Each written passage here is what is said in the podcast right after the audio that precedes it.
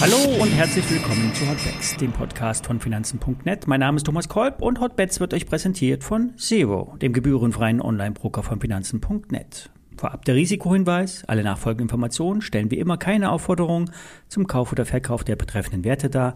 Bei den besprochenen Wertpapieren handelt es sich um sehr volatile Anlagemöglichkeiten mit hohem Risiko.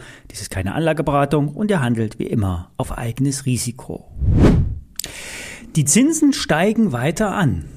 In den USA werden für die zehnjährigen US-Staatsanleihen heute Morgen 4,16 Prozent aufgerufen. Und damit erhöht sich die Geschwindigkeit der Zinssteigerung noch einmal.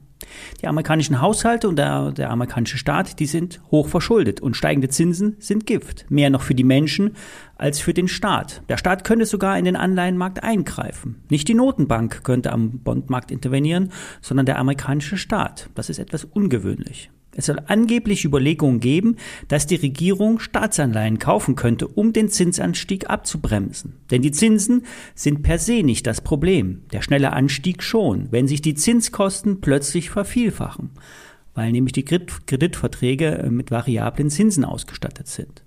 Es ist viel Druck im System und der kann sich in beide Seiten entladen. Nach oben, weil Rettung kommt und nach unten, weil die Zinsen unkontrolliert weiter steigen.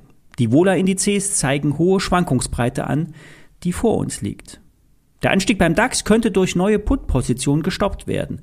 Bei 12.650 und 12.750 DAX-Punkten wurden neue Short-Positionen gesichtet. Hier sollen institutionelle Akteure Shorts aufgebaut haben, die nun den weiteren Anstieg bremsen könnten. Am Freitag findet ein kleiner Verfall an den Terminmärkten statt und der könnte seine Schatten vorauswerfen. Experten sprechen von dem Risiko eines Gamma-Squeezes. Das ist ein Phänomen, wenn Positionen sich unkontrolliert entwickeln und temporäre Kursanomalien auftreten. Denn anders als bei Aktien spielt am Terminmarkt immer die Zeit eine Rolle. An einem Stichtag muss geliefert werden. Geld oder Aktien. Bei den Währungen steht der Dollar vor einem weiteren Sprung, nämlich weiter anzusteigen und der Euro weiter zu fallen. Das zeigen zumindest die Chartkonstellationen an. Bei dem Währungspaar US-Dollar-Yen wurde heute Vormittag die Marke von 150 Yen geküsst. Das Währungspaar steigt seit Tagen kontinuierlich an, ohne jegliche Anzeichen einer Konsolidierung. Ich erwarte hier zwar ein Eingreifen der japanischen Notenbank, bisher ist sie aber nichts zu sehen. Die Short-Position vom Montag, dem Trade der Woche, ist dementsprechend im Minus. Kommen wir zu Tesla. Die gestern gemeldeten Zahlen zum Umsatz und Gewinn waren eigentlich ganz gut. Zwar konnte der Umsatz nicht ganz die Prognosen treffen, beim Gewinn wurden aber fast 3,3 Milliarden US-Dollar ausgewiesen. Tesla hatte bereits Anfang Oktober Absatzzahlen vermeldet und musste hier die Nichteinhaltung der Auslieferungsmengen eingestehen. Im dritten Quartal wurden fast 366.000 Fahrzeuge produziert, aber über 20.000 Autos wurden nicht ausgeliefert. Das liegt nicht daran, dass weniger Menschen einen Tesla kaufen wollen, sondern schlichtweg, dass die Autos auf der falschen Seite der Erde sind. Es brechen regelmäßig Autoschiffe in Shanghai in See. Doch die Transportkapazitäten reichen bei angemessenen Preisen nicht aus. Also 20.000 Autos sind unterwegs oder stehen noch auf Parkplätzen. Hauptziel von Tesla bleibt, äh, die Produktionszahl hochzufahren. In Shanghai funktioniert das schon ganz gut, in Berlin und Texas wird noch daran gearbeitet.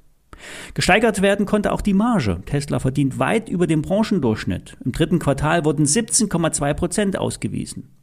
Zurückzuführen ist die Steigerung auf die Erhöhung der Fahrzeugpreise. Also auch hier, Inflation muss nicht für alle schlecht sein.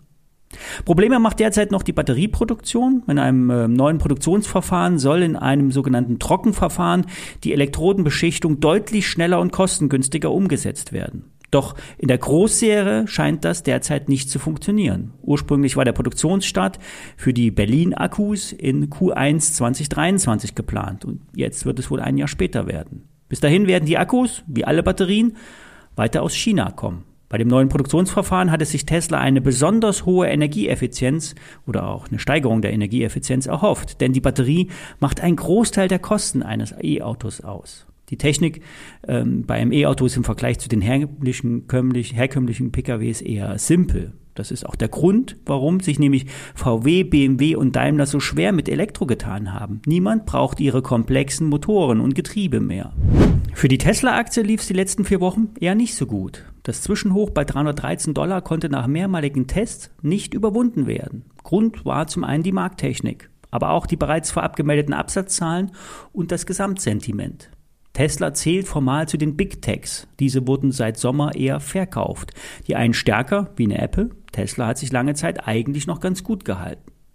Sehr wichtig wird jetzt der Kurs um 200 Dollar sein. Eigentlich wäre ein Sturz unter 208 Dollar schon schlecht, denn die nächste Haltemarke liegt rund 10 Prozent tiefer. Darunter würde sich der Abwärtsdruck noch einmal verstärken.